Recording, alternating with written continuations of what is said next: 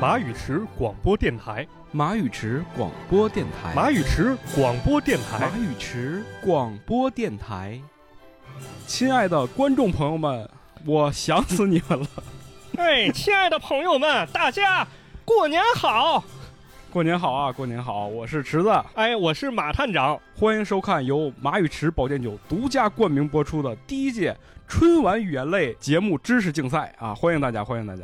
今年过节不收礼啊，不收礼啊，不收礼，收礼还收马语池，马语池，马语池啊池！感谢本次大赛唯一的指定冠名商马语池保健酒对本节目的大力支持。哎，感谢本次知识竞赛呢，秉承着欢乐第一、友谊第二的原则，啊！等会儿啊，那这里面合着是没比赛啥事儿是吧？ 对比赛都是其次的，主要还是带领大家呢回归到这个曾经的欢声笑语当中。哎，你说对了，留下欢乐，收获美好，勇敢的向着新的一年大步的迈进。那么呢，在比赛开始之前呢，也提前给收音机前的全国各族人民啊、台湾同胞以及海外侨胞拜一个早年，祝大家早年幸福。哎，早年幸早福年！幸福，在此呢，也还要感谢大宇宙 APP、听点儿乔格里峰 A P P、龙眼 APP 网南云音乐 A P P、以及鸭梨 Podcast 左兔比视频。等平台的大力支持。你可以在以上平台找到我们的本期节目。哎，OK，这里就是第一届春晚语言类节目知识竞赛了。那么我们广告之后，让我们正式开始比赛。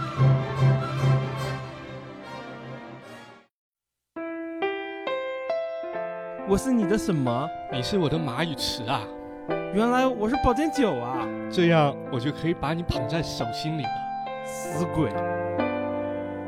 请喝马语池牌保健酒。哎，老马，你瞎转悠啥呢？哎呀，马克今年问我送什么礼物，我这不知道送啥呀、男的女的，男的多大岁数？二十来岁，送马浴池啊！送礼请送马语池牌保健酒。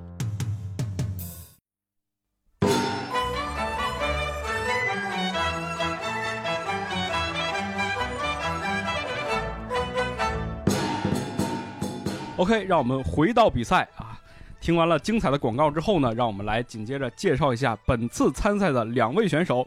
首先有请第一位姓马的选手，各位听众朋友，大家好，我是本次参赛选手马振强。我的参赛宣言是：怪一年碰一年，明年停更又一年。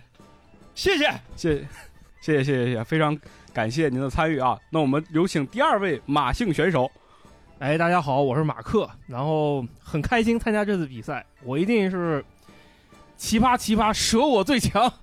舍我我其谁，口号 直捣黄龙， 直到成功。 ？OK，请两位这个选手冷静下来啊！首先呢，我们还是要强调，我们这个比赛呢非常之不严谨啊，非常之没有各种比赛任何比赛意义上的公平公正。我们这次呢，所有的题目都是由本人啊，也就是本次大赛的裁判池子老师啊一手策划和包办的，所以哎有些题目我自己也未必答出来。所以请大家在收听本期节目的时候呢，一定要原谅两位选手的这个不严谨和这个非常欢乐的态度啊。我们秉承的就是一个开心，你们说是不是啊？是是啊是啊是啊，肯定的，开心我快乐。这话不宜迟嘛，那咱哎咱赶紧开始吧。对，有什么奖品吗？最后不是，就咱们这个比赛，自己赞助自己，你还想要奖品，你是有多得寸进尺？ 行，一会儿咱们去那个便利蜂买 奖品。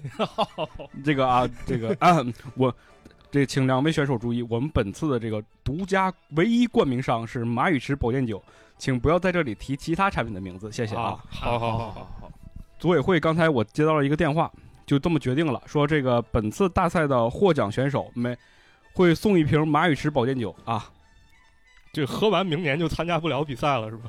那喝完你明天都参加不了比赛啊。 就半身不遂了是吧？ OK，咱们闲话少叙，让我们正式开始比赛啊。好的，本次比赛呢，其实呃选择了各种各样的春晚上经典的语言类小品的，或者是相声的一些关键的知识问答题目。这些题目呢，会有各种各样的形式来展现到这个两位两位选手面前。所以说呢，希望两位选手呢以也以各种各样有趣的、风趣幽默的形式来回答这些问题啊。听明白了吗？好，听听明白白了。。OK，那我们就马上开始今天的第一道问题了。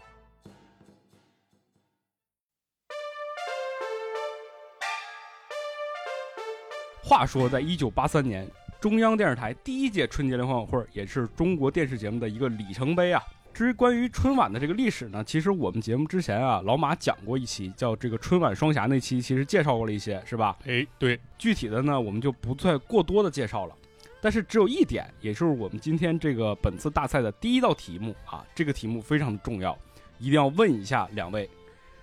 大家都知道“春晚”“春晚”这两个字儿啊，代表了一个非常盛大的晚会儿嘛。那在一九八三年的时候，这个晚会儿初创的时候还没有一个名字呢，直到晚会儿直播前的前十天，才最终定下了六个字，并且沿用至今。我想请问两位选手，这六个字是哪六个字呢？第一我抢答，春节联欢晚会，春节联欢晚会是吗？对你确定吗？我确定，请问马克选手有没有其他的答案呢？啊，我好我怎么记得好像是什么春节什么什么什么会啊，反正就是我们不好的，马克选手的记忆出现了失误，那我要现在要公布正确答案了。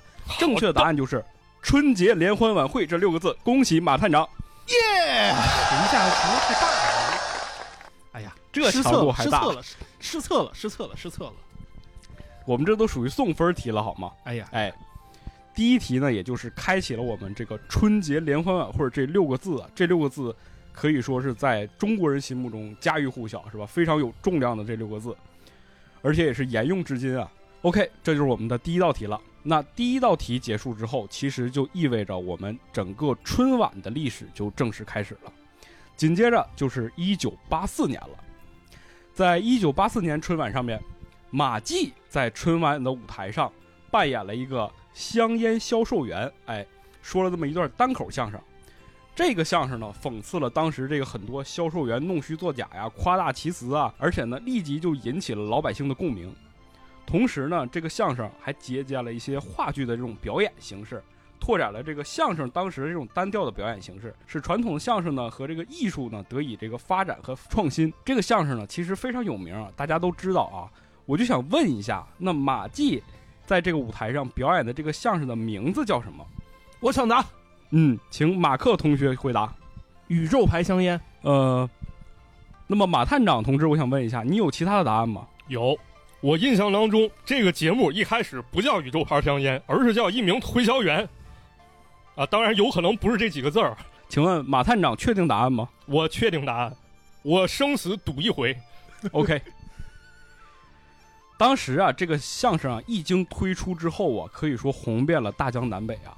这个相声当中提到了一个产品，就叫做宇宙牌香烟啊，是不是？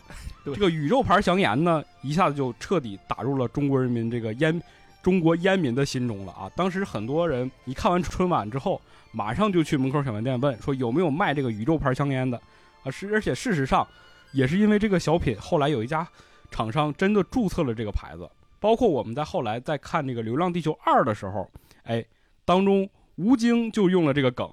他呢在通过一个安检的时候，给这个安检人员塞了两包烟，这就是宇宙牌香烟。那么这就说回咱们题目本身了。刚才马克同学说说这个相声叫什么？叫宇宙牌香烟。而马探长又说这个相声叫什么？叫做一个推销员，是不是？对，那真正的答案是什么呢？是什让我么？们先进一段广告，广告之后马上回来。我看你完全是不懂哦。懂什么啊？你想懂，我房里有些好康的，好康自新游戏吗？哎，比游戏还刺激。来来，你来就知道了，来接个哎酒，请喝马宇持牌保健酒。 OK，好了，欢迎回到本次大赛啊。我们前问题说到了，说这个马季在一九八四年春晚上表演了一个段非常经典的单口相声。那我的问题是，这个相声的名字叫什么？马探长的回答是一个推销员，而马克的回答是叫宇宙牌香烟。现在我就正式公布本道题的正确答案，就是一个推销员。恭喜马探长！哎哎哎，怎么回事？这是 其实啊，其实啊这道题呢是算是一个怎么说呢？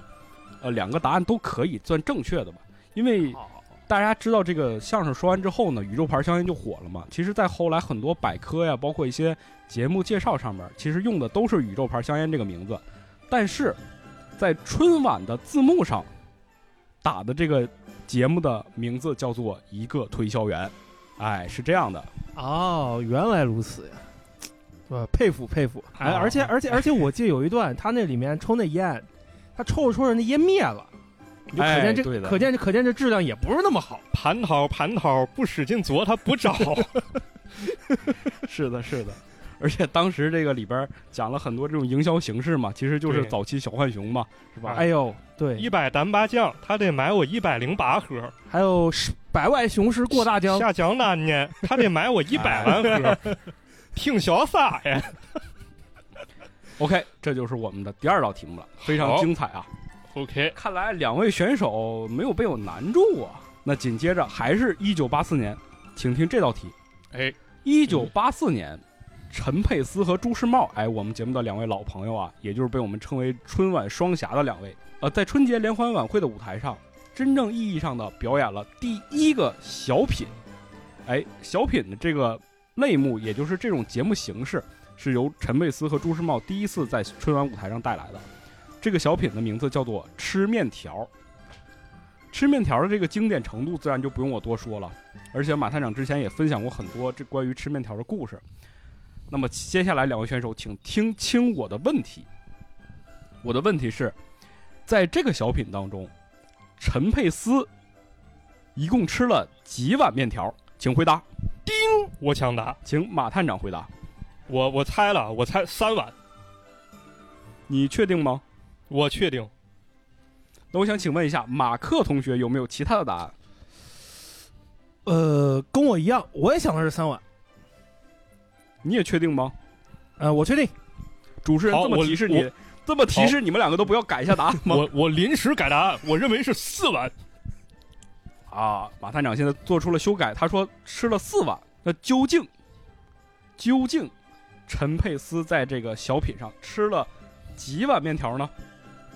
我们这次不进广告了，直接来公布答案，也就是四碗面条。恭喜马探长，马克同学要 我不能努跟力了风呀，哎呀，这怎么老输呀？哎，这里其实也要再说几个细节了。首先呢，就是这个吃面条儿的这个节目呢，有一部分关于吃面条儿这个是一个无实物表演嘛，是让其实大家也知道，就是如果真正的答案就是他一碗面条儿都没有吃，因为他没有对吃面条儿，对吧？对，但是呢，他在盛这个面条儿的时候，一共是盛了五次。第第五碗是没有吃下去的，这已经这个撑的不行了嘛，所以他吃了四碗面条，剩下最后这一碗呢放在凳子上，然后就离开了，这个小品就结束了。这就是吃面嗯条儿这这个节目。是是，我就记得小时候他那无实物表演也，我印象特别深的一片段，他撒那胡椒面，啊，对，然后胡然椒后他面撒儿的这个也是一个非常经典的小品。嗯，说这罐儿里装的啥呀？哎，对 的那戴眼镜的把这胡椒面瓶子拿走了，啊 有人管没人管，嗯没人哎管。对对。其实我们回到这个最开始的时候，你像一九八三年的时候就已经开始有这种这个哑剧的表演形式了，包括吃鸡啊什么的，这都是非常经典的春晚节目嘛。OK，那这就是我们的一九八四年的春晚了。其实，在一九八四年的时候，我们就能看到这种语言类节目的崛起了。虽然有很多的歌舞类节目啊，包括这种歌歌唱节目，但是语言类节目往往是那个点睛之笔，因为毕竟春节嘛，我们需要的是欢乐嘛，是吧？嗯，那时间呢，咱们再往后推啊，一九八六年来到了，这次呢、又是这个陈珠组合，这次带来的也是一个跟吃的有关的 这么一个小品啊，也是无实物表演，叫做羊肉串儿啊，这也哎是马探长非常喜欢的一个经典的小品。是那我想请问的是，在小品羊肉串儿当中，这个朱世茂扮演的公务人员，他是什么部门的公务人员？请二位回答。丁，我抢答。请马克同学回答。呃，红卫兵红卫兵什么？啊，我我改一下，我记得工商局好像是，对，工商局，我改一答案。 OK，那马探长有其他的答案吗？呃你说什么？你你要什么？ 你你要答案？呃只要答，不要案了。 OK，看来这我个不马是探长还没我有、我不知道，我蒙，一个，你蒙一个，嗯，我蒙一个，我嗯蒙那个什么，我蒙我蒙执法部门。执法部门啊啊嗯，OK，好的。羊肉串儿这个小品啊，讲述的是这个当时，你像这个无证经营的小贩儿在这个街边儿卖羊肉串儿这么一个过程，然后呢，就有执法人员过来说，问你要执照啊，你要不要执照，还要不要执照啊，这个这么一个故事。 最后呢，相当于是这个两个人都吃了不太干净的羊肉，两个人都齐整整的去了这个厕所拉肚子，是这么个故事。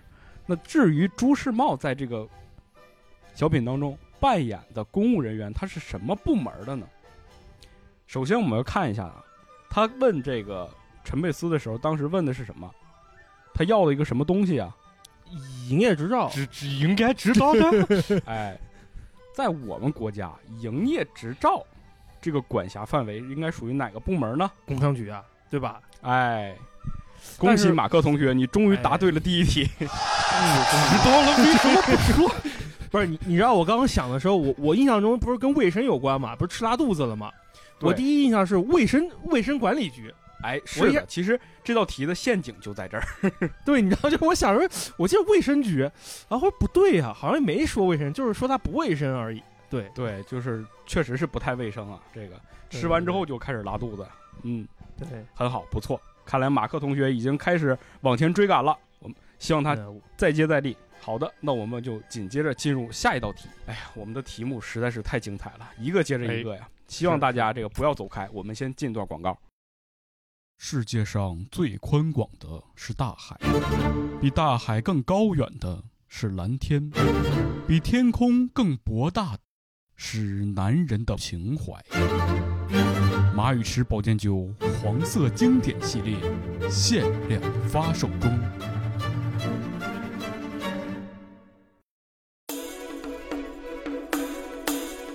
OK，欢迎回到比赛现场。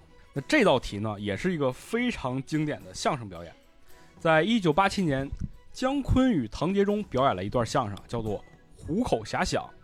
哎，这个作品呢，改编自著名我国著名的编剧，也是小说家梁左的小说，叫做《虎口余生》。这故事描写了一个青年工人呢，在逛动物园的时候，哎，掉进老虎洞了。这个小品当中呢，姜昆呢对落入虎口之后的这个心理活动啊，用他的这个语言展现的淋漓尽致啊，情节跌宕起伏。OK，那么我们我们的问题就来了，在这个姜昆啊情绪濒临崩溃之际啊，看热闹的人群当中，哎，有这么一个姑娘就挺身而出了，姑娘就想出了一个主意来救这个姜昆。那我想请问的是，这位姑娘她当时的穿着以下哪一种搭配？A. 红裙子加绿裙带好，我选 A， 啊，你这么这就选快 A 了吗？对我选 A。请请选手注意一下，我们还是要照顾观众和呃不照顾听众的。我至少让我好把好好，题目念完。来来来来， A 红裙子加绿裙带，B 蓝裙子加紫裙带，C 黄裙子加白裙带，D 绿裙子加黄裙带，请两位选手作答。我抢答，同时抢答了，怎么办？同时抢答怎么办呢？那就看你们俩谁劲儿大了。怎么说？没什么，我要礼礼让一下，马哥先说。好，我选 A，我还是选 A。你还是选 A 是吧？对，红裙子绿加条带绿。裙带。对，嗯，那马我克选同学，你选择是哪一个？哦，我选 C，黄裙子、黄白裙子。子、白裙带。OK，对，两位同学已经做出了答案。那么，我们这道题的答案究竟是什么呢？来，让我们听一下这个小品当时的原声。突然，上面传来了一声姑娘银铃般的声音：“啊，大家伙儿快把皮带解下来，拧成绳子把小伙子拽上来啊！”哎，这个办法好！啊我一听眼泪都下来了，这是多好的主意啊！我抬头一看，嚯，一声号召，三十多人在那解皮带呢。哎呀，这真是好风格啊！你看这个姑娘穿着一个绿裙子，正解一条黄裙带，这姑娘简直太漂亮了。原来是这样，是吧？听过原声之后就很明显了。我们的正确答案就是 D，绿裙子加黄裙带。恭喜两位都没有答对啊！哎我我感觉我答半对，因为我印象中是有个黄 字。 嗯，没关系，没关系啊，因为这个相声非常经典，所以说呢，我们的问题呢也不止一道，两位还有机会。那现在我就追加一个问题，请问在看热闹的过程当中，有几位群众呢，先是与这个姑娘挺身而出了，给姜昆送出了几样工具啊，帮助他逃离虎山。我想请问的是，以下的选项当中没有出现在相声当中的道具是哪一种？A. 手电筒，B. 水果刀，C. 香烟，D. 钢笔。请二位作答。叮，请马探长先回答。哎，我选择 B 水果刀，请注意审题是没有出现在没相声错当中没的。没有出现水果刀。好的，那马克同学有其他答案吗？呃，有我我我选 C 香烟，马克同学选择了 C，马探长选择了 B，也就是香烟和水果刀这两样东西，你们认为没有出现在相声当中是吧？嗯，好的，那我现在就要公布正确答案了。正确答案就是 A 手电筒。啊，这个问题很好回答呀。你想想，手电筒能有什么用啊？他看猴不是他看看湖肯定是白天去的嘛，是不是啊？你用直觉也能想出来是手电筒啊。当然了，出现了这个为了让大家更了解当时这个环境呢，我们还是来听一下本这个小品的原声，大家就知道当时有哪几样道具出现在这个相声当中。哎，有个老大爷跟我喊啊，孩子打虎得有个家伙儿，来把我这拐棍儿扔给你。 拐棍儿啊！有个大嫂跟我叫，兄弟要刀吗？啊，大嫂这儿有水果刀。你瞧这两件武器，这个出主意说往里扔砖头，让我踩着往上爬。哦，那个出主意说扔一根烟，让我抽一口先提提精 神。有一个老大娘心眼儿真不错，哦，心地善良，眼泪都出来了。是啊，嗯她在边上跟我喊：“孩子，给你一支钢笔，有什么话先写下来。哎，听完原声之后，大家就知道了吧？其实手电筒是不存在的。第一个送出的道具应该是一个老人的拐杖啊。其实呢，八十年代啊，这个小相声和小品啊，都不是特别的，在这个春节联欢晚会上受到重视。为什么呢？因为当时啊，这个大家伙更喜欢的还是这种歌舞类的表演。哎，并并且呢，很多这种节目呢，它展现形式呢也和我们平时看到的不太一样，所以说更加吸引人的都是一些非常优质的歌舞类节目，对港台歌舞比，如 说，哎，港台歌舞，你像什么这个费翔啊，当时啊，他就是都是通通过那个时候火起来的嘛。哎，是不是谭咏麟也也上过啊呀？上过唱了一首《水中花》，水应中花该是九三年好像。对对的，对对的，对的。那当然了，进入九十年代了，其实我们就有一位春晚小品上的一个大将就要登场了。哎，一九九零年，东北喜剧之王赵本山，哎，这是他第一次亮相在春节联欢晚会的舞台上，凭借小品《相亲》呢，获得了双星杯戏剧节目的第一等奖。当时打败了谁呀、打败了这个黄宏、严世开的相声《难兄难弟》，包括呢朱时茂和陈佩斯的主角配角，主角配角也是非常了不起的一个小品。嗯，获得了全国人民的喜爱啊。我们东北小品之王赵本山呢，也就是正式的进入到了这个全国人民观众的这个视野当中。哎，嗯，让我们说回《相亲》这个小品啊。小品《相亲》呢，讲述的是呃物质和文化日渐丰富之后啊，老年人的这个婚姻问题又被摆上了台面儿。徐老蔫儿和马大哈在双方的儿女暗中撮合之下重拾旧情的这么一个故事。紧接着问题就来了，请问，在马丫也就是马大哈不敢接受老蔫儿的示爱之后，他开始放声痛哭，而赵老蔫儿用什么方式让马丫及时止哭的呢？请两位回答。我放弃作答。你上让我稍微想一下啊，我最近好像刚看完这个，好像那意思就是把那个矛头指向了自己身上，说自己比他还惨，好像是。对我印象就是这个了是吗？啊，对我我的回答比较模糊，这个小品呢，其实对于很多这个我们九零后啊，或者是零零后啊，这个印象不是很深，因为呢，确实这是赵本山表演的第一个小品嘛。当时啊，这两个人在舞台上啊，这个放声大哭之后啊，赵本山是用什么方法止哭的呢？就是用哭来止哭的， 就是你哭，我要哭的比你还狠。OK，那我们请听下一道题。在一九九四年的时候，侯耀文和黄宏哎出演了一个小品，这个小品呢叫做《打扑克》。该作品呢改编自这个王明义在这个我们非常喜欢的一个杂志叫做《读者》上面刊载的一个小小说，叫做《新式扑克游戏》，讲述了一位采购员在火车上偶遇到了老同学记者呀、啊，为了消遣啊，两个人就用这个手里的名片开始互相打扑克的这么一个故事。两人在一来一往当中呢，把这个腐败啊、造假、崇洋媚外啊、造谣重伤啊，通过一张张名片呢，都把这些故事展现了出来，对这个社会的一些丑陋行为进行了揭露和批判。这是一个非常严肃的社会议题的一个经典的讨论。那么，我想请问，在这一场名片对局当中，黄宏是用什么职业管上了相声演员呢？请二位作答。叮，小品演员。马探长回答是小品演员。马克有其他的回答吗？呃，歌舞呃歌手，呃，港台歌手可以准确的好像是港台歌手是吗？对，嗯，好的。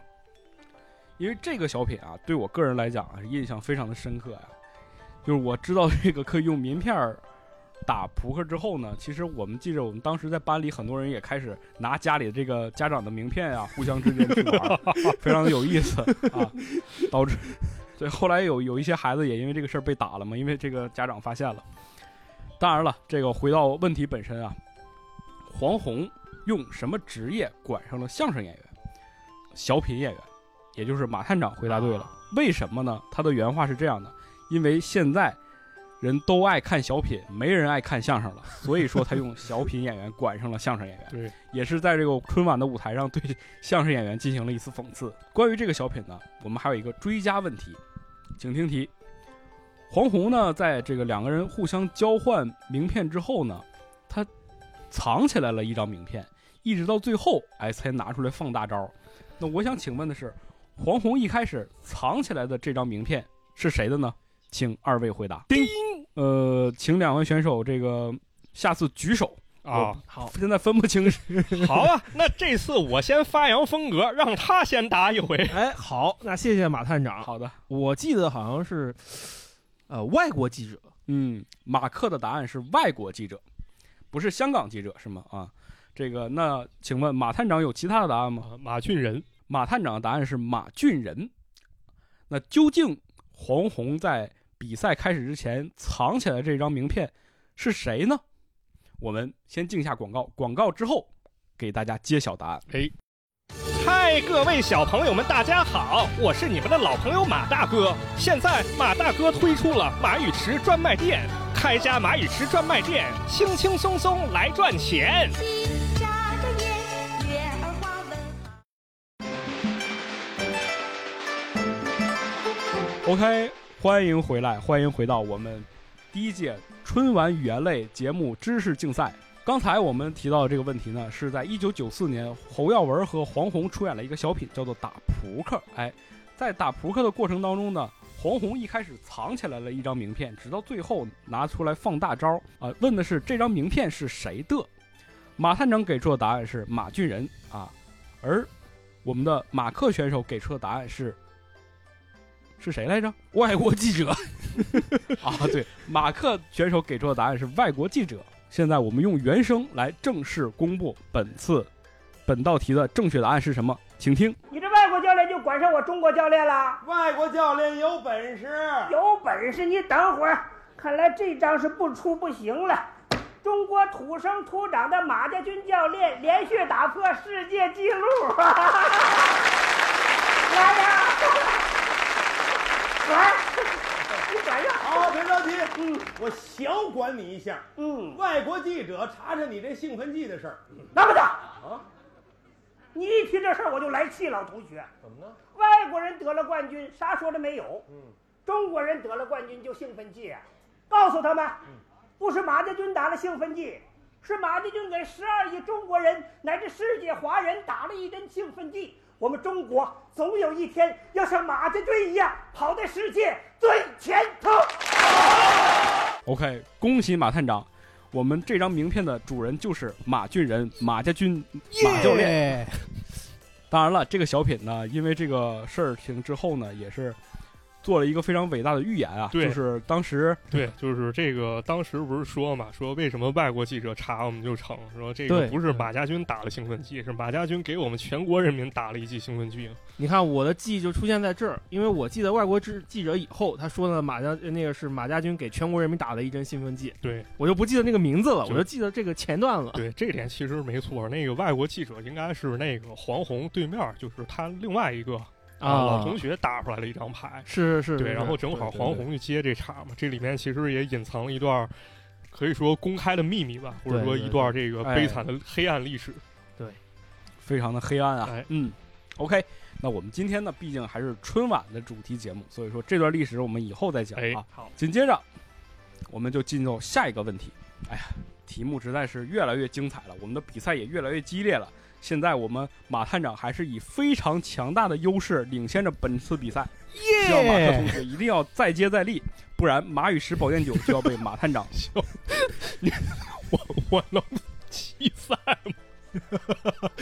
对不起，对不起，本次大赛不支持弃赛这个选项啊。没事，所以说我我一会定我我是攒着大大招呢，我说攒着大招 呢，害咱死等我了我等我，来来来来，对， OK。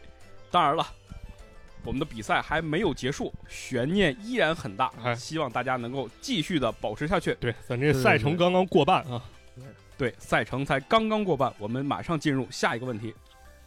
下一个问题依旧是一九九四年啊，我们的小品“炮打飞人”啊，不是这个，我们的小品“大变活人”啊，终于登陆了春晚，也是陈佩斯和朱时茂来领衔主演的。至于这个“炮打飞人”呢，请听我们以前的节目啊。打炮飞这个人大变活人呢，登陆春晚呢，又一次引领了这个春晚小品的新形式啊，因为它是魔术和小品进行一个结合，非常的精彩啊。在炮打飞不是在大变活人这个小品当中，陈佩斯用朱世茂的大炮给朱世茂打出了几个老婆呢？请二位作答。啊哎，我看马克同学虽然他举手比较慢，啊，但是这个没有抢到这个问题啊。来，我们请马探长回答 一下。 啥意思？打打出来三个，嗯，马探长说打出来三个老婆。那我想请问马克同学有其他答案？啊也是三个，因为我我我跟我说的一样，嗯，二位要不要再考虑一下其中的这个逻辑关系呢？我我我考虑打出来两个，嗯，马探长现在修改了答案，说打出了两个。马克，你依然坚持自己的答案吗？啊，我这次跟他一样，我也选择两个，好，我改回来，我还是选 择三个。很好，我们看到了我们的两位选手非常之没有主见，而且非常的随波逐流。我们的学节目就需要这种选手。现在我来正式公布的，现在我来正式的公布答案。在炮打不是在大变活人这个小品当中啊，为什么总说错呢？啊，对不起，作为一个非常严谨的主持人，一定要说对节目名字啊。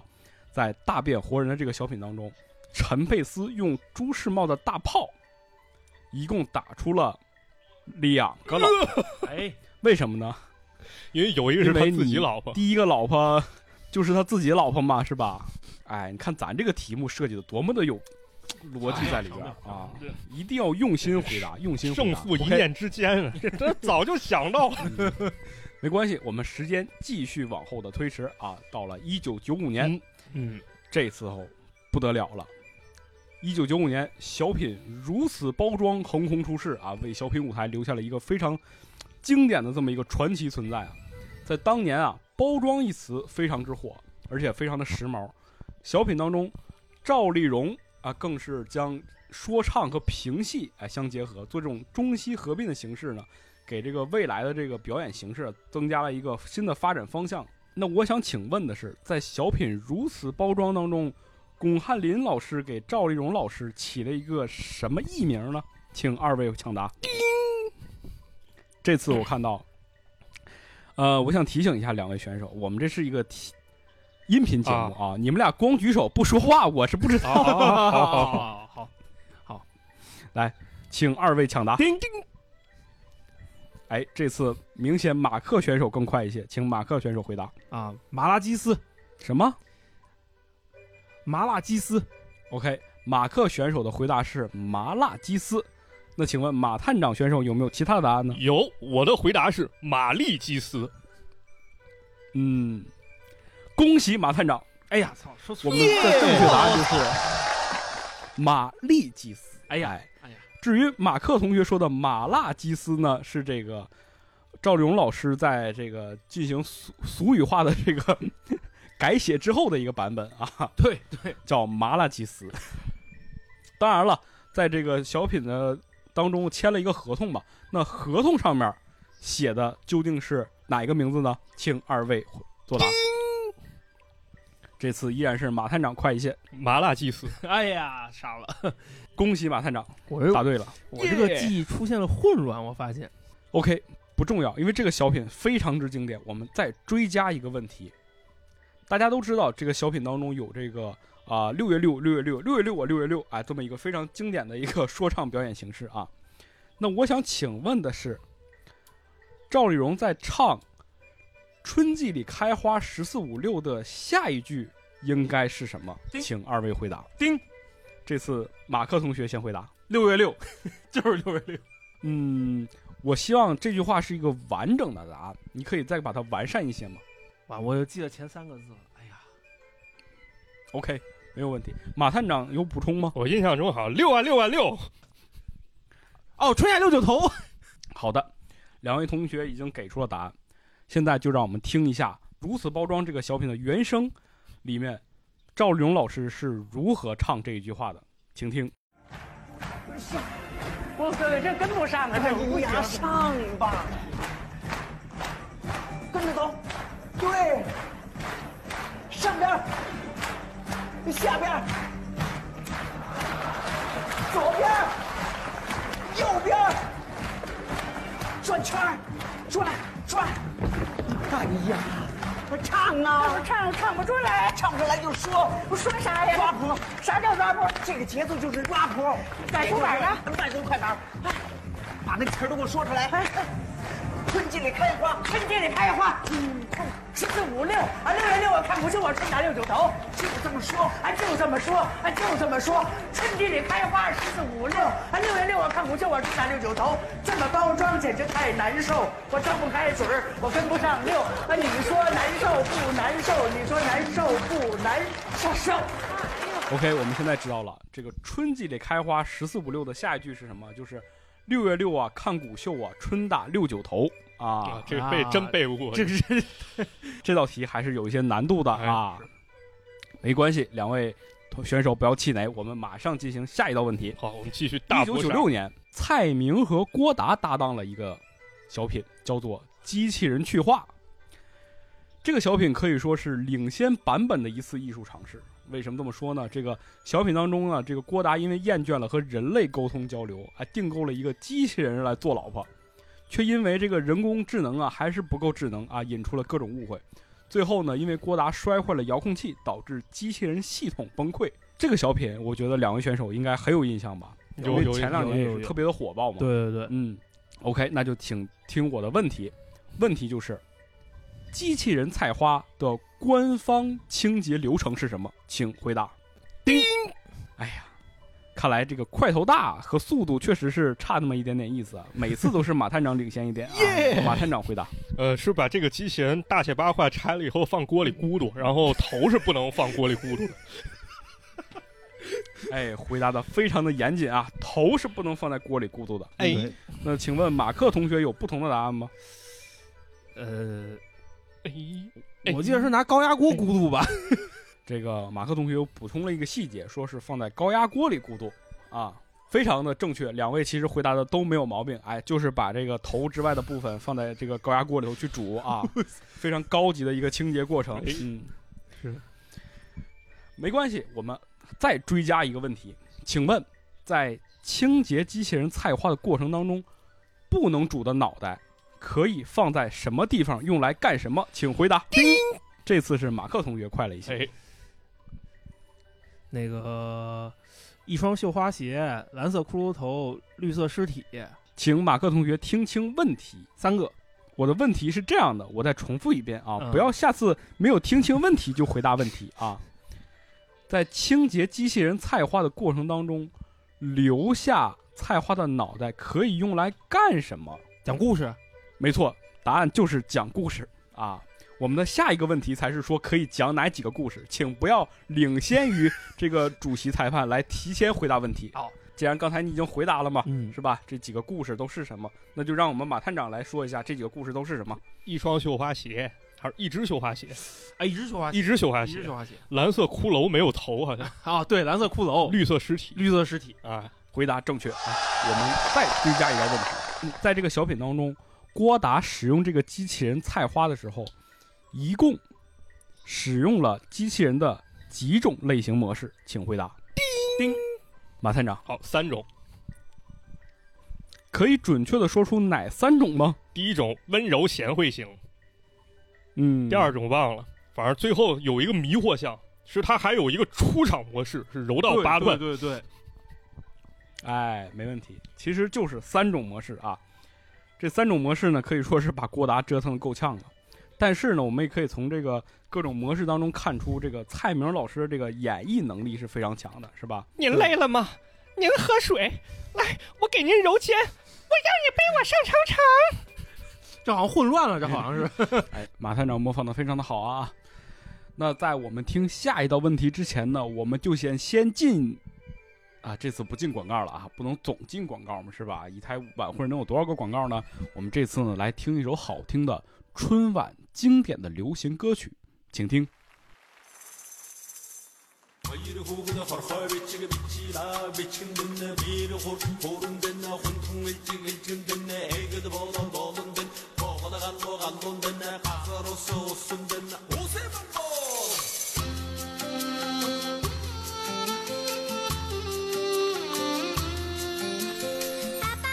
哎，太阳出来，月亮回家了吗？对啦，星星出来，太阳去哪里啦？在天上我怎么找也找不到它。他回家了。太阳升起，月亮就说吉祥的一家。妈妈，哎，叶子绿了，什么时候开花？等夏天来花了，儿红了，果实能去摘吗？等秋天到果了，实种在土里能发芽吗？它会长大的。花儿也是果实，就是吉祥的一家。题目依然精彩啊！我们来马上进入下一道问题。哎，一九九六年，在小品如此包装大获成功之后，哎，赵丽蓉和巩汉林又推出了一个新的小品，叫做《打工奇遇》。小品讲述了单纯想打工学本事的淳朴老太太呢，碰上了这个哄抬物价、这个想要赚黑心钱的狡猾老板，最终呢，老太太遵循内心的这个真实选择，哎，跟物价局报告了此事，啊，揭发了他们这个真实的这个物价黑幕。其中，宫廷玉液酒一百八一杯成为了刻在中国人 DNA 里的这么一句话。那我想请问的是，在小品的名菜当中，群英荟萃这道菜的价格是多少？请二位作答，哎，慢了 慢了，请马探长回答。哎，我的答案是八十。八十，马克同学有其他答案吗？ 没有，也是八十。我我能唱出那段了。请开始你的表演。看这道菜，群英荟萃，买您老八十，一点儿都不贵。来看一看，来尝一尝，是吧？大概就这意吃思到吧。嘴里，它有点脆，它就是一盘大萝卜。你怎么把实话说出来了？感谢二位选手的演绎啊。OK，没有关系，我们再追加一道问题，哎，嗯请问，一定要听清题目哦。这道题还是有一点点难度的。是在小品当中，这个经过巩汉林的叙述和赵丽蓉的描述之后，我们知道了宫廷玉液酒这个名酒，喝完之后，人的脸色会有几种变化。那具体是几种变化呢？请二位回答。丁，马克选手，五种，五种变化。对嗯，马探长有其他的答案吗？四种，马克还有其他的答案吗？没有，马探长还有其他的答案吗没有。 OK，让我们来回忆一下啊，啊因为这道题呢，其实也是可以唱出来的。有点不记得了，但我就记得什么红里透着什么吧，白里透着红，红里透透着黑，什么黑黑了吧唧，后来是 绿绿又了呃有绿绿了吧呃什么蓝了吧唧，反正我其实呢，这道题的正确答案是七种颜色 啊！我靠，哎还记啊少、大家可以，大家可以想象一下，来听一下正确答案它是怎么唱的。老太太，哎，您可别光说不练，哈哈。别耍嘴呀！我要是耍嘴，我是个棒槌。宫廷玉液酒，一百八一杯，这酒怎么样？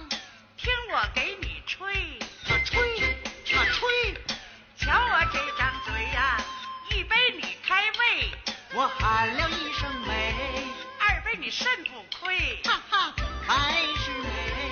三杯五杯下了肚，保证你的小脸儿啊，怎么白样里透着红啊，啊红里透着黑，啊嘿黑黑不溜秋啊，绿了吧唧儿，哎呦，蓝巴巴的，我什么色儿啊紫不溜丢的，嗨，粉嘟溜的呀，透着那么美。哎呀，您可把我吓坏了，这酒怎么样啊？这酒真是美，啊美呀，啊美呀，美美美美美美美美美美。太美了！美什么呀？其实就是那个二锅头兑的那个白开水。你怎么把实话唱出来？哎呦，这看来还是不够熟啊，这这个记不住呀。哎没有提前预习一下。他是不是现在这个现在这个小品不是成了咱们那个国内就是抓间谍的专门用的那个暗号嘛？你要回答不上来，宫廷月酒，你就是间谍。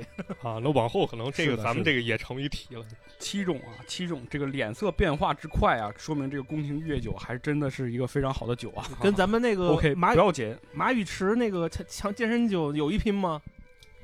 看到没有？看到没有？这就是选手的自觉，自动就开始 Q 我们的这个赞助商了。 你这我收们一定钱要再次感谢一下我们的赞助 商，感谢本次与春晚语言类节目知识大赛的唯一指定赞助商啊、指定赞助商，对不起，这是马宇驰保健酒，马宇驰保健酒喝了都说好啊。哎哎 OK，我们再回到大赛本身。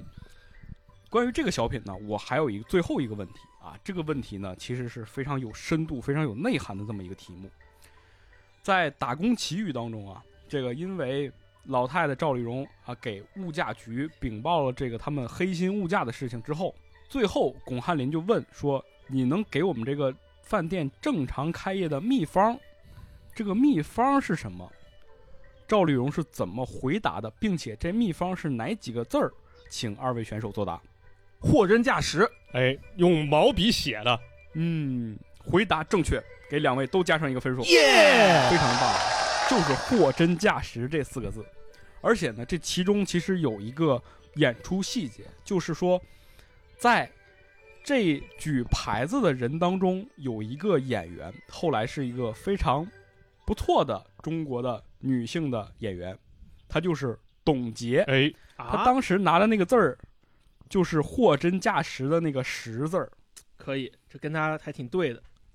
嗯，跟他挺而且这里有要缘提分一下呀，这里要提一下，这个赵丽蓉老师的这个毛笔字儿啊，是她真实的去练了很长时间，然后为了这个春晚来特意去写下的。对是是。当时我们可以看到她写的那个字儿非常的漂亮。对我我之我之前也看了，就是说赵丽蓉老师的话，她就是出身就是一出身就是家里穷嘛，就是去送去学学对就是学这些曲艺啊什么的，就没上过学，没有正经上过学。是的，非常的不容易。对，嗯，所以说呢，这个《打工奇遇》这个小品啊，可以说刻在中国人 DNA 里了。这刚才马克也说了，是用来抓间谍的这么一个嗯， 一个产物嘛。是，谁要是对不上一百八一杯，那基本上就可以断定不是中国人了，对是吧？对对对，嗯，OK，看来这个小品还是在这个广大的收听众或者是选手当中留下了非常深刻的印象的。几道问题都做对了，嗯，我们马上进行下一道题。时间紧接着来到了一九九七年啊，是一个非常好的年份。为什么这么说呢？因为这一年我们祖国迎来了香港回归。哎，九七年呢，同时在春节联欢晚会上有一个非常非常经典的小品也诞生了，那就是赵本山和范伟带领他的红高粱模特队走上了春晚的舞台。红高粱模特队呢，走出了农民的自信，走出了劳动者的美。而且这个小品非常有意思，就是说这个小品的作者啊，崔凯，他呢和赵本山当时是去这个大连皮口啊体验生活。然后当地呢就有几个就是有一个服装集团啊，他这个老板就喜欢组织这些服装厂里边这些女工啊自己来成立一个模特队儿，因为他们本身就是做这个服装的嘛。这老太太一看说：“哎呦，赵本山他们来了，咱给他表演一段嘛。”就把这个模特们都给他弄出来了，表演了这么一个时装走秀。虽然看起来非常的搞笑，甚至是有点可笑，但是呢，赵本山和这个这个作者崔凯呢，一下就被这个行为给感动到了，因为那是一个怎么说呢，还不是特别富有的年代，但是那个时候大家可以用这种精神、这种精神的娱乐来感。来包装自己，让自己有一种这个精神文化上的追求，是非常了不起的这样一个行为。那我们再回到小品，这个小品当中呢，其实也流传着非常经典的台词啊，比如说什么呢？比如说我下面说这些话呢，选手如果接得上呢，就可以跟着我接啊。比如说白天想，夜里哭，做梦就想去首都，哎，头上包个绸子，露个肩膀头子，一身玻璃球子，走道还画画过轴子。而且啊，当时啊这个赵本山在舞台上高喊出了一个非常令人震撼的口号，那就是“劳动者是最美的人”。选手们请注意，我的问题马上就来了。在范老师给模特们讲解时尚为什么的时候，他用了当年非常著名的一个世界名模来举例子。我想请问，他说的这个世界名模的名字是什么？请作答。丁。马克同学，玛丽莲梦露，马克同学，请不要把自己的喜好建立在这个我们的作答上面啊！ 哎，什么？啊，不是吗？世界名模，OK，玛丽莲梦露在九七年已经啊啊，是吧？哎呀就啊，一看就没有听过我们的节目。我们讲肯尼迪那期就已经聊过这个事情了。哎呀，这听的听的比较少，你知道吧？就是。 OK，那请马探长来作答。我放弃回答，我记不清这有这段。嗯，这个问题还是比较难的，因为他当时啊，这个范老师说这个词儿的时候，用了一个既洋不洋， 既既中文又不那么英文的这么一个词儿来来说这个名字。这个名字就是克劳夫辛迪尔，这真没真没印记象了真没真不这记这得真忘了。这个模特呢，其实是一个非常有名的国际模特啊，这个大家有机会可以去看看她的照片啊，非常漂亮的，还是好好哦好好，一会儿就去看。我们答题继续啊，同样是一九九七年，除了红高粱模特队之外，还有一个宇宙体操队也出现在了当年的春晚舞台上面。在我看来，这两个小品呢，颇有一些相得益彰的味道。要知道，这个当年这个小品当中啊，陈佩斯带领的宇宙宇宙体操队当中，这些队员的真实身份全都是我们国家当时中国体操队的专业运动员。那么问题就来了，我想请问，在宇宙体操队这个小品当中，一共有几位专业运动员亮相呢？丁，马克同学，我记得是三位，好像嗯，马探长有其他答案吗？四位，嗯，马克还有其他答案吗？没有。这里就要给大家科普一个知识了，就是当年啊，这个小品当中，所有的运动员基本上他都姓一个姓儿，马。放屁！中国哪个有名体操队员是姓马的？姓的是李，也就被称为李家军。因为当时啊，一共有六位专业的这个体操运动员登场，比如说有谁？李宁、李大双、李小双、李小双，李静、李鹏、嗯，李小鹏，哎，这些都是非常专业的运动员。我你说到李小鹏，我想起个事儿，就是零八年还是零七年的时候，当时买了一件衣服，就那个时候不是李宁不是起来都开始做那种就是自己代言的品牌嘛，我就是李小鹏还是李小双，他也有他也有他的那个代言的品牌，我还买了一件，嗯，对我就印象中就有有这个事儿。 然后你给踹开线了。哎呦我操，你把我哎呀，没关系。看来大人，但是这个小品还是非常有意思的啊，因为这个其实里面这些所有的运动员，他毕竟都是专业运动员嘛，嗯，他完成很多搞笑动作的同时呢，也是体现出了他们专业的一面，给大家带来了这个非常精彩的体操表演。那我们马上进入下一个问题。好，紧接着时间来到一九九八年啊，一九九八年，赵丽蓉和巩汉林再次搭档表演了一个小品，叫做《功夫令》啊，这个小品呢也非常的非常的经典。在小品当中，巩汉林这个以柔克刚的姿态啊，他自己说他自己发明了一种拳法。我想请问的是，他发明的这个拳法叫什么拳？请二位作答。叮！马探长会回答。看什么看？这是我刚刚发明的模特拳。哎，恭喜你回答正确，就是模特拳啊。其实说起来，这个小品呢，没有什么特别多的那种，就是能够令令人印象深刻的点。但是对于这个小品呢，其实它影响了很多这个孩子当年的这个武学观念，啊比如说什么这个战似一棵葱是吧？这些是都是我们是经常会是说的一些啊。 我那个我我我小时候看这小品，我后来看的是另外一个版本的《快乐驿站》版本的。他真的是那个，嗯真的是那赵勇老师在天上飞来飞去的，然后就是他看的可有意思了，感觉。对，而且在我的印象当中啊，就是很多年啊，就是这个小品之后，很多这个学校不会有文艺汇演吗？有武术节目吧？很多武术节目都是直接用这个小品的这个原声来当 BGM 的。我相信这个马探长自小学武，肯定也受这个小品有很多的影响。你啊是吧说的是那个屠洪刚唱的那个《中国功夫》那个吗？是的，中国功夫，对对那对，确实很火。是，他是不是好多人看了这以后，就是想要那个那个那个离家出走去他妈少林寺对，？去，然后而且你爸妈可能这么教育你，说你看那行如风，坐如钟，你看你哎对站没站相，坐没坐相。对对对，当时你还说呢，我小时候我我爸还有时候让我去跟那我们家门口有个体育馆，啊跟那武我那个武术教练练了一段时间。啊，然后在那儿练，他给你放歌了。我是一张弓，对，就是你，而且你知道他们那个时候就是什么，不是要有时候要比赛嘛？对，你就穿那衣服，然后他们就在那体那个体育馆中间就放这个歌，然后那然后那小孩就开始练。对，狂人学校。 OK OK，看来这个两位两位选手还是回忆到了一些非常有趣的童年回忆啊。对对对，不错。那我们赶快回到本次大赛的正题上，哎，还是一九九八年，哎这一年可以说这个小品非常之精彩啊。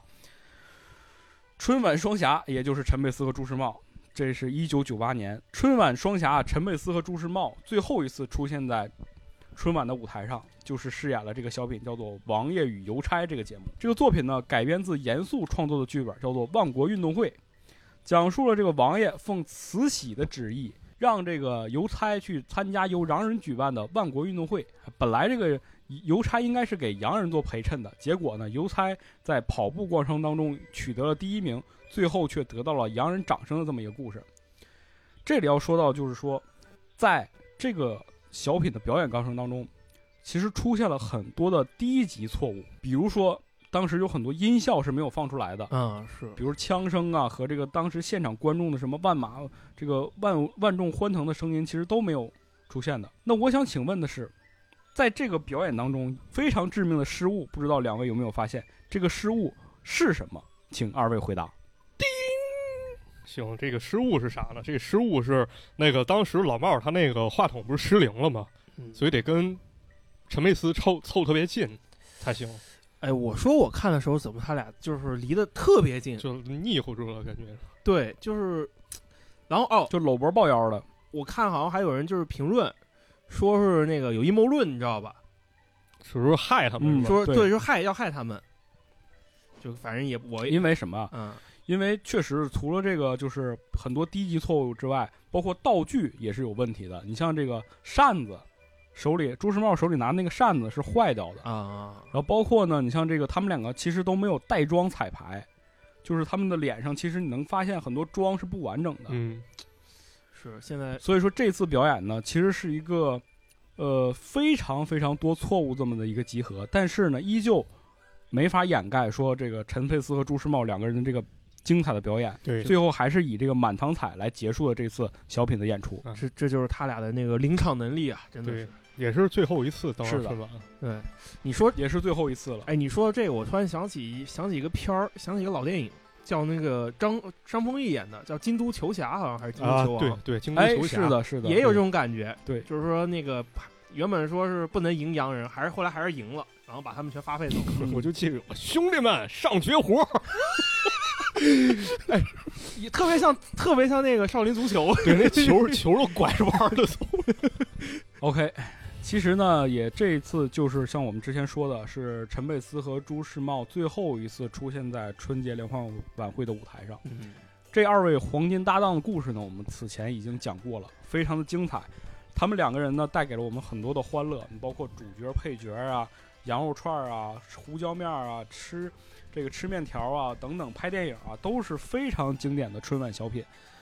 很多很多故事呢，都是可以拿来这个反复看的，也是非常的可惜呀、他们之后就再没有出现在春节联欢晚会的舞台上了。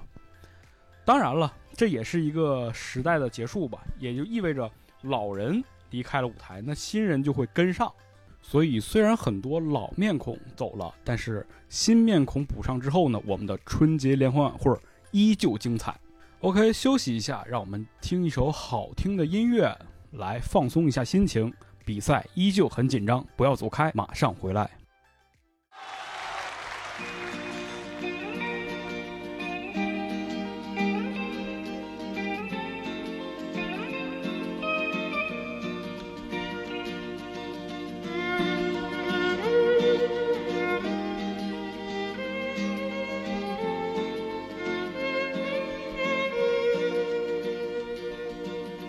风轻拂澎湖湾，白浪逐沙滩。没有烟林最斜阳，只是一片海蓝蓝。坐在门前的矮墙上，一片片怀想。也是黄昏的沙滩上，留着脚印两对半。那时外婆拄着杖，将我手轻轻挽。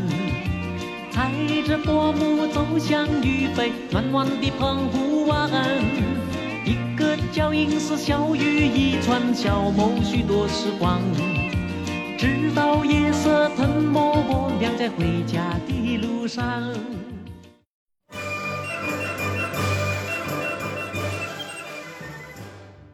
一九九九年，赵本山与宋丹丹第一次在春节联欢晚会的舞台上进行了一次合作，这一次也是白云黑土老两口的第一次亮相。在一九九九年的春节，面对的是世纪之交，很多节目呢都充满了对昨天的诉说和今天的感慨，以及未来的期待。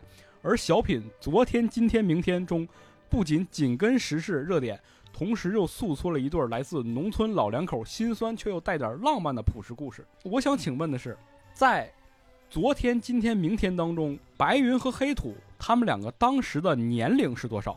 请作答。丁，马扣，七十一和七十二。马探长有其他的答案吗？我放弃作答，我我真记不清了。 我给你还原一下，我印象中他是这么说的：我七十一，我七十二，他是我老公，他是我老母。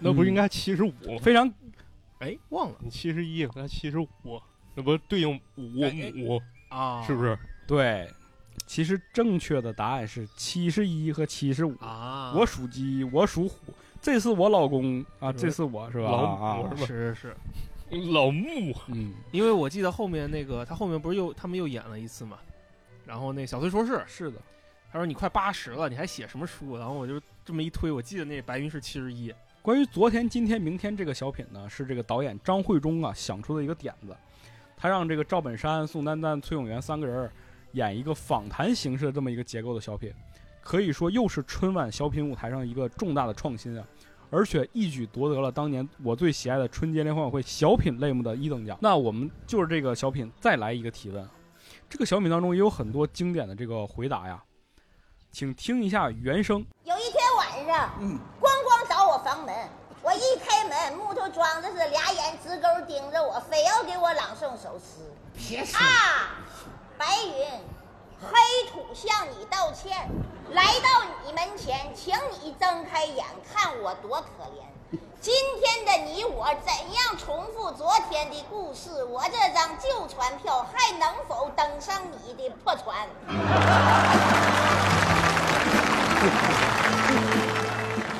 哎，听完这段原声啊，我想请问两位，白云说的这一段话模仿的是当年的哪一首流行歌曲呢？叮，请马探长回答。是毛宁的《涛声依旧》。回答正确。这我就不记得了。 啊，嗯不是有个歌词儿吗？是有那个今天的你，我怎样重复昨天的故事？啊，嗯我熟悉的记忆有点回来了，是吧？就是当时大街小巷经常放。对对对毛宁老师当时跟姚玉、杨钰莹老师也是被称为金童玉女嘛。是的，是的，嗯。OK，我们再次追加一道题。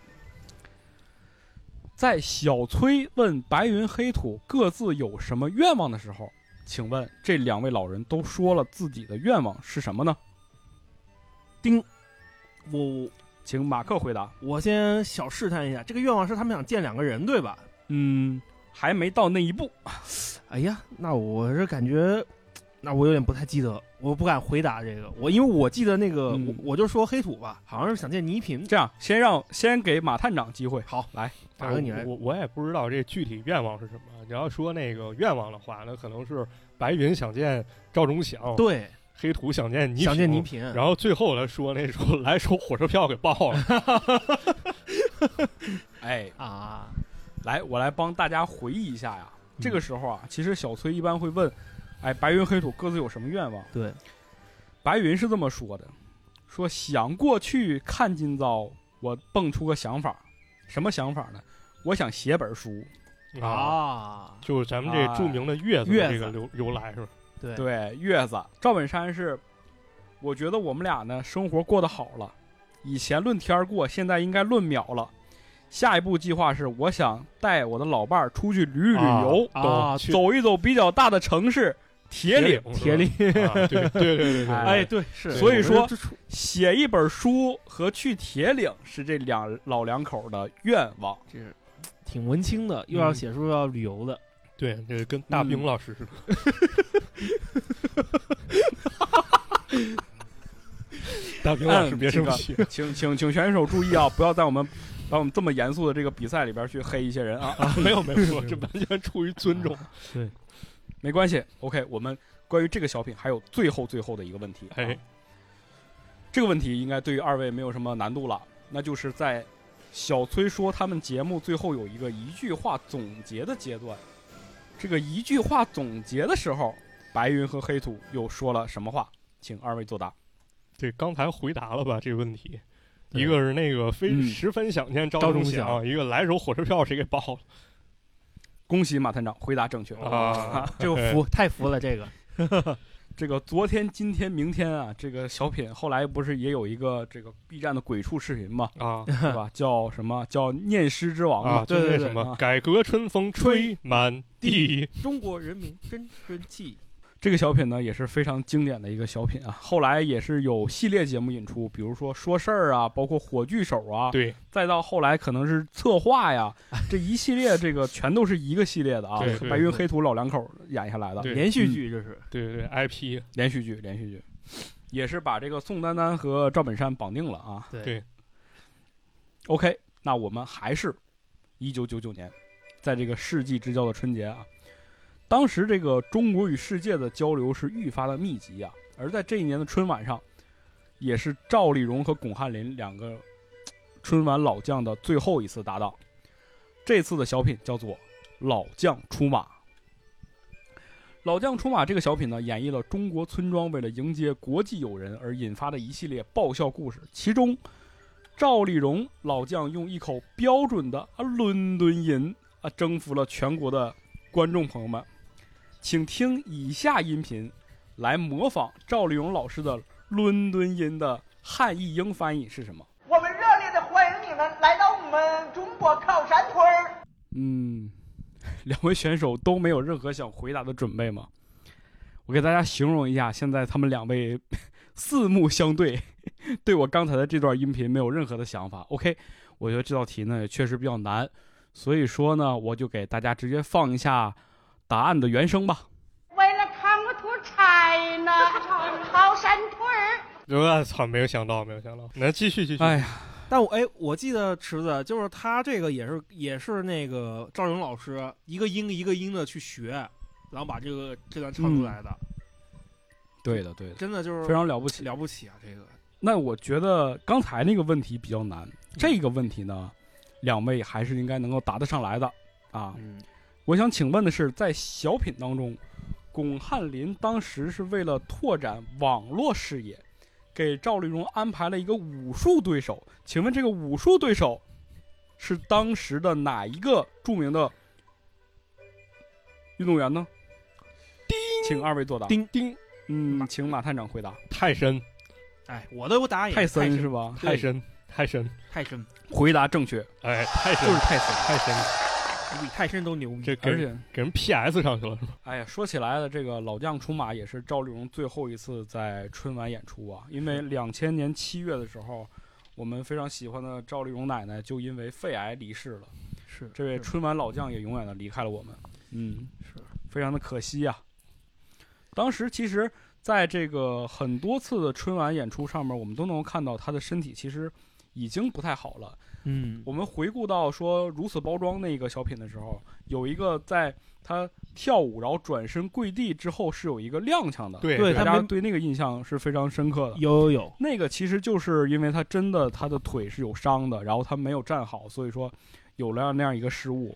而但是呢，大家伙儿可能以为他表演的比较自然，节目效果以为都是对，然后后来又扶了一下，对对，那个谁，那个对巩汉林扶了他一下吧。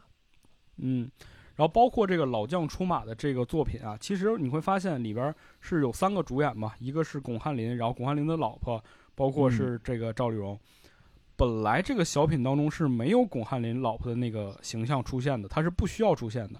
但是因为赵丽蓉她当时其实因为身体不是特别好，站着是有点费劲了，所以说她是专门上台去就是为了扶着扶着他，或者是啊帮着这个把一下的这个这个形式出现的。而且你能看到，就是他始终是有一个凳子放在舞台中间的，是。然后赵丽蓉也是围着这个凳子来回的走，因为他真的就是没办法在舞台上站的时间特别长了。是，哎呀，其实这一九九九年就算是结束了。当然有很多好看，很多好看的小品啊，都是在九十年代这个在我们印象当中出现的。对，好看但的。是对于我们这一代就人呢，记忆两千年其实是一个对时间关键的这么一个转折点，因为从这儿开始呢，新千年就开始了嘛。对，九零年代的人呢，就开始有了自己的时代和自己的春晚记忆。虽然说两千年之前很多语言类节目如何的经典，如何的有艺术性，但是对于我们这一代人来说，从两千年往后开始，这个模仿春晚上的流行语啊，包括在开学之后在学校里面跟同学互接小品台词啊，都是这个每年寒假结束之后回到学校的必考生题目。对，那其实我们接下来呢，这个题目就进入到一个快问快答这么一个环节，哎希望两位选手在我说出这个前一句之后，马上就能对上后一句啊。来来来来，强项 OK，哦，请问。脑袋大脖子粗不是大款就是活夫一加一在什么情况下等于三？一加一在算错的情况下等于三，因为你双脚离地了，病毒就关闭了，所以什么都上不去了。聪明的智商就怎么就占领高高地了了？房子修得再好，那是个临时的住所。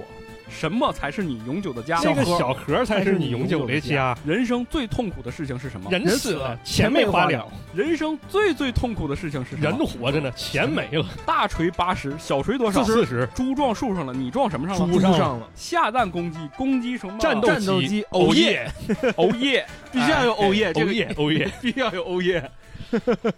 对，当然了，还有很多很多这个经典的台词啊，比如说，你像我们知道的，每一次啊，冯巩出现在春晚舞台上，都会说的第一句话是什么？亲爱的观众朋友们，我想死你们了。你们让我想死了，包括这个演员，这个孙涛他会说什么？我骄傲。 对 哎吧，对喽，我靠，对，当年啊，还有你像这个我们刚才提到大锤八十，小锤四十，这 个装修的这个小品是非常非常的有记忆点的。里面林永健使用了一个口头禅，后来成为了很多小朋友争相模仿的这么一个口头禅。这个口头禅是什么呢？干嘛呢？干嘛呢？ 他用了一个喷口，就是破了相了，知道吗？啊，对，互相喷对吧，哎，黄金富阳水， 哎，他这个他这小品后来也有后续，看门儿，对的，是给的有他给哎后续给他的看门儿，对看房子看房子，嗯， 一个是上不去，一个是下不不来来嘛。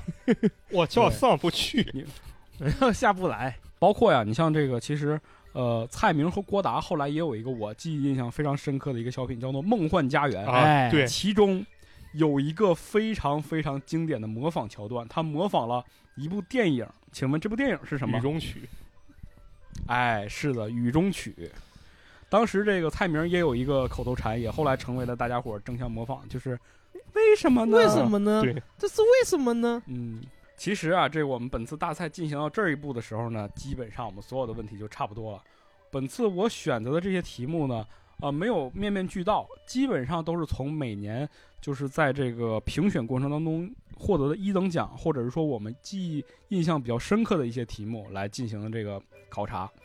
很多很多经典的小品，比如说你像我这次在看的时候，发现好多不只是在春晚上，比如说你像那个《超生游击队》这么经典的小品是在元旦晚会上，包括有很多这种元宵晚会上也有很多经典的小品。有机会呢，我们还会慢慢的再给大家带大家一起回忆这些有意思的小品。哎 是是是，那紧接着，其实两千年开始之后呢，不断的有这个赵本山离开了春晚舞台，然后包括你像郭德纲，他也登陆过春晚舞台，包括很多新人演员也开始参与到这个语言类小品的这种表演上面。各种形式的增加呢，各种这个人物的增加呢，给这个春晚带来了不同的活力。但是我们依旧想表达，就是说，还是我们曾经看过的那些春晚，曾经喜欢过的那些小品，给我们这个春节留下了非常深刻的印象。是他们让我们的春节越来越快乐，让我们这个这个年的感觉更加的十足一些。所以说，本期节目呢，我们没有胜负啊，这个两个人都是赢 家。完了完了都得喝这个保健喝保健酒。我们所有喜欢小品、喜欢语言类节目、喜欢曾经春节联欢晚会节目的每一个人，其实都是这些赢家，都是春晚语言类节目的赢家。 你就这么非常感谢大家，你就这么害人你你回头就就这么说，咱们那个所有的听众，只要那个只要转发、转发、评论、点赞，一人一瓶，加加好友送纯棉内裤是吧？ OK，非常感谢各位的收听啊！本期节目呢，其实到这里就接近尾声哎了、啊。当然是我们的比赛接近尾声，哎节目呢还没有接近尾声啊。 我们来在最后听一下广告，广告之后我们节目继续。马宇石牌保健酒很营养，又有 DHA，我将来一定比你聪明，比你会停更。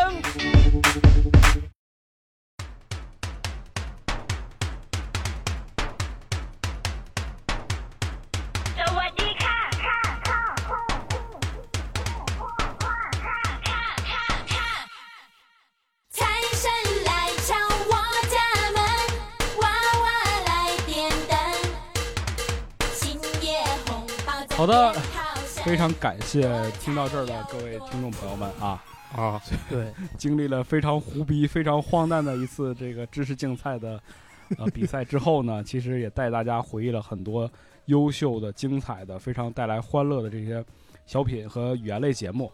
其实春晚一直都是我们中国人的一个传统，是吧？我们有之前我记得谁问过我说啊，这个春晚怎么就突然间就变成说是这个中国人必过年必看的一个东西了？其实还是那个问题，就是过去啊，这个文化生活没有那么丰富，有一档精彩的春晚呢，其实可以把大多数人都吸引在电视面前，对而且对正好又是这个合家团圆的时刻，所以说是的春晚就承载了这样一个伟大的意义，是吧？哎是那两位选手啊，那个 现在也不是选手 了，就是这个两位对春晚有哪些非常独特的这种记忆吗？嗯、哦，你说那个春晚就是大家就为什么要看爱看，或者成为一个习惯，我挺印象挺深的。就是我不是留学嘛，每年我们那个、嗯我们那个时候，我就是咱们过年的时候，我们已经开学了，然后的话，对呀、那是啊，我们可能会有时候晚上就是大家一起聚一下，吃个饭，就是几个朋友，然后也会看那个网络直播，就是油管上会有直播，或者第二看第啊二油管天的，还有直播呢，因为中央台有有油管频道，然后我们就看那个也也看春晚，也放着看，一样的。对，就是也是也是，哪怕就是在外地，在国外也是一个非非常重要的活活动吧，对吧？你要说不看嘛，它也不现实。啊哎，对，不现实，嗯，它不现实，确实不现实，确实不现哎，实那我想知道，就是说，这个你们留学生肯定是看春晚，这老外他对这个事儿有没有什么印象啊？他好像没没有什么感觉。我们哎，我们还办春晚，我想起来 了，一场非常没有必要的 春晚啊，对，一场没有必要的春晚。老马呢？嗯，说实话，可能嗯，到现在春晚已经成生活或者说记忆一部分了吧。感觉光觉着可能也没啥太深的印象，呃，就因为他太熟悉了这件事儿。对对，光记着好对像看春晚先一开始先是一些歌舞节 目，就先呼噜呼噜哗哗水， 然后完事儿就那什么，完事儿下楼先放会儿炮，回来再看小品。哎，对，大概这么一个流程。是是是，因然后为这次我在准备这个题比赛题目的时候，我就发现一个问题，就是从一九八三年的时候，那个时候其实就没有小品呢，但是是有相声的。对而且啊你像对当年那个姜昆和马季，他们相当于是主持的这个角色，对所以说对他们始终是串场，或者是始终是把这整场舞这个晚会撑起来这么一个门面。就是语言类节目在春晚上面的这个 DNA 就应该是从那个时候被刻下来的，对所以他是后面的这些年，你像无论是赵本山，无论是巩汉林、赵丽蓉，包括陈佩斯、朱时茂，就这些人，他们他们延续的就是那个从最开始带来欢笑的那个 DNA，才慢慢发展到今天的。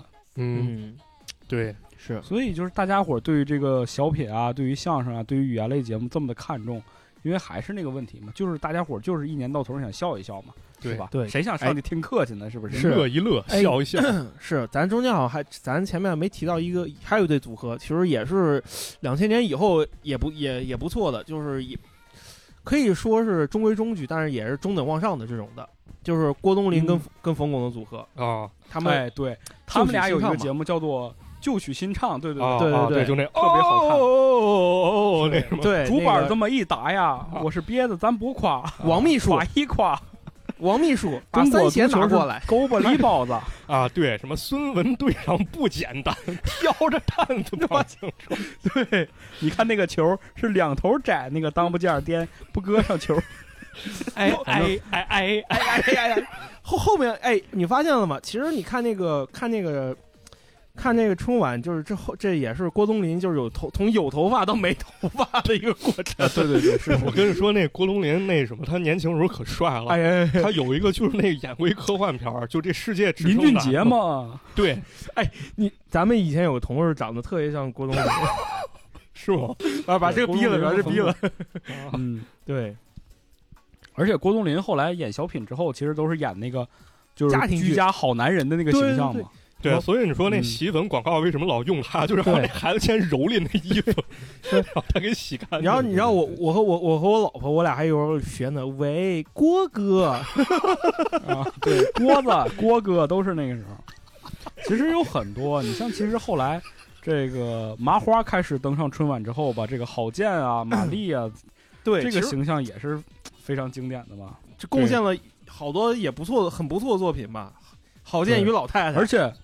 而且我跟你说，这个我们节目非常喜欢的一个演员叫做王宝强啊，曾经哦也啊出现在过春晚的舞台上，当时演了一个小品叫做《公交协奏曲》，这没没啥印象，没印象有一点，我忘记那二叔，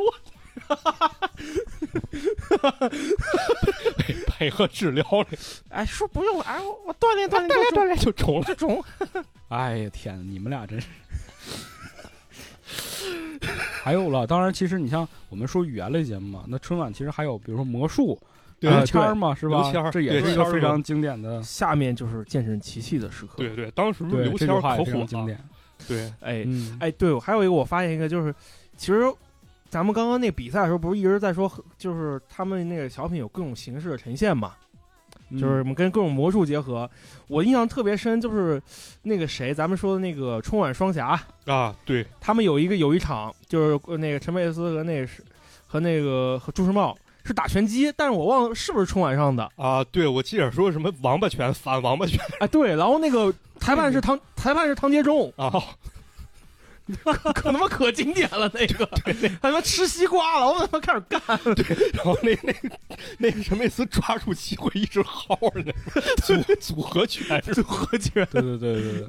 但那好像不是春晚上的，不知道是春到晚，底啊不是 综艺大观还是哪个上面的？对挺有意思。当时好多节目可有创意，还有跟那个马戏结合。 哎，对啊，就找一帮啊动对物演。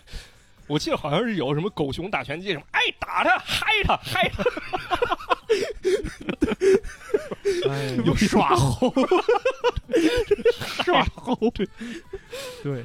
其实我们做这期节目，当时我也想了，就是不是说想要就现在很多人就会开始批评春晚嘛，因为毕竟这哦么大的一个节目嘛，哎组织起来是很不容易的。我们还是希望它能够承载我们这一年的欢乐，能够变得好看起来，是吧？这对是很对重要的一对个事情。是，再不济就陪陪家里人，我觉得也嗯也可以，是吧？说说对，说实话，虽然说虽然说越来越不好看了，但是每年还是得打开它。对，而且这个这众口难调嘛，你说现在是吧？大家喜好也不一样，见得多了。呃，我最近而看了且其实你像我们还是提到说春晚上有很多经典的歌曲啊，都是开从春晚开始的。你记不记得《吉祥三宝》是吧？哦哎，其实拎出来看都有意思，都挺有意思的。对对，其实很有记忆点嘛，是吧？以前嘛，以前小时候就是专门会有一些这个台是二十四小时播这个小品的。对他不干别的了，就放那个有有几个嘛，一个是三台，它那个那个快乐驿站，对综艺频道，综艺频道，然后还有十一台戏曲，它有时候也会放这些。对对对，他老中午吃饭的时候放，我记得。下午、中午这这个时间段， 对，就你回家那个家长做完饭那会儿看我。然后还有那个还有那个好像是那个，哎，辽宁台吧，他们也放，对就对对开开开心课啊，因为这就说涉及到地方台了，因为你像哎辽视春晚啊，辽宁春晚也是很有这个年代了。他们对最对早的其实也是很早就开始做这个春节联欢晚会了，包是括现在各对个地方台其实都开始做这个小年夜春晚嘛。你像湖南啊、浙江啊、江苏啊这些，对，你看现在就互联网公司，那对 B 吧站都有春啊晚对，都办春晚了。 B 站人那是跨年，啊，哦半年是吧？差不多，也是都都是一个都是一个意意思。能整你那个深栖灯笼猪， 快去寻找吧。 这是找不着了，这个啊，对，顺便跟大家说一点吧，挺有意思。就池子他说他小时候看《七龙珠》动画片儿，说那个小悟空那阶段主题歌是拿中文唱的，说那那个人唱好像是成龙唱的，他说他还真的跟着唱过，哎，有可能可以回去查一查。我查半天查不着， 然后我拿那查不个着，啊对我拿那唱歌软件，我给他唱了一版发给他，他说怀疑是我唱的，闭环了，闭环，闭环了，闭环了。哎是哎，那说起来，其实本期节目也差不多了啊，差不多了，差不多，差不多春晚回忆啊，春晚回忆。最后这个两位有什么想唱的歌曲吗？要不也唱一下？因为春晚之前的有一个惯例，就是唱这个《难忘今宵》嘛，是吧？啊，算了，那这唱完这节目没法听了，你那赞助商又撤资了，不可能，咱自己赞助自己有什么可撤资啊？呃，不是，这个、哎这话可不能乱说。 OK，这也是我们呃，相当于是二四年春晚前的最后一期节目了，也是我们这一年的一个小的节点吧，是吧？哎哎对我们这档节目带带拉拉也是四年了，哎呦，四年了是吧？四年了都， 那天我有意思，我就查了一下，我说我们这一年能更新多少期节目？啊我看人家一年是吧，一周一周一周更更了好几十期，我一查，我们一年就更了十七期节目，啊就你就别查这敏感话题，你老提它干嘛？挺好，一月一根嘛，对吧？啊，哎呀，非常不错啊，非常不错，也是非常感谢这么多年以来喜欢我们的各位这个听众朋友们啊，在这里啊，马宇驰包括马克 啊，我们赞助两驾马车， 三驾马车了，现在。哎给大家拜个早年啊！祝大家哎早年幸福啊祝大家啊啊嗯，一帆风顺，两全其美，三阳开泰，四季平安，五福临门，六六大顺，七星高照，八方来财，九九归一，十全十美。好，谢谢大家。好，好，好，谢谢啊大家。希望大家在这个龙年啊，龙年都有一个龙腾虎跃啊，是吧？嗯龙好好精地虎把猛这啊啊！哎，龙精 龙的传人，龙马精神都是龙的传人。啊 OK，对对对，这就是本期节目了，非常感谢各位的收听，我们哎啊好明年再见了，哎祝大家明年春节再快乐，见明年再见哎好好，节日快乐过年好啊大哥大嫂过年好 过年大嫂行行好吧。哎呦！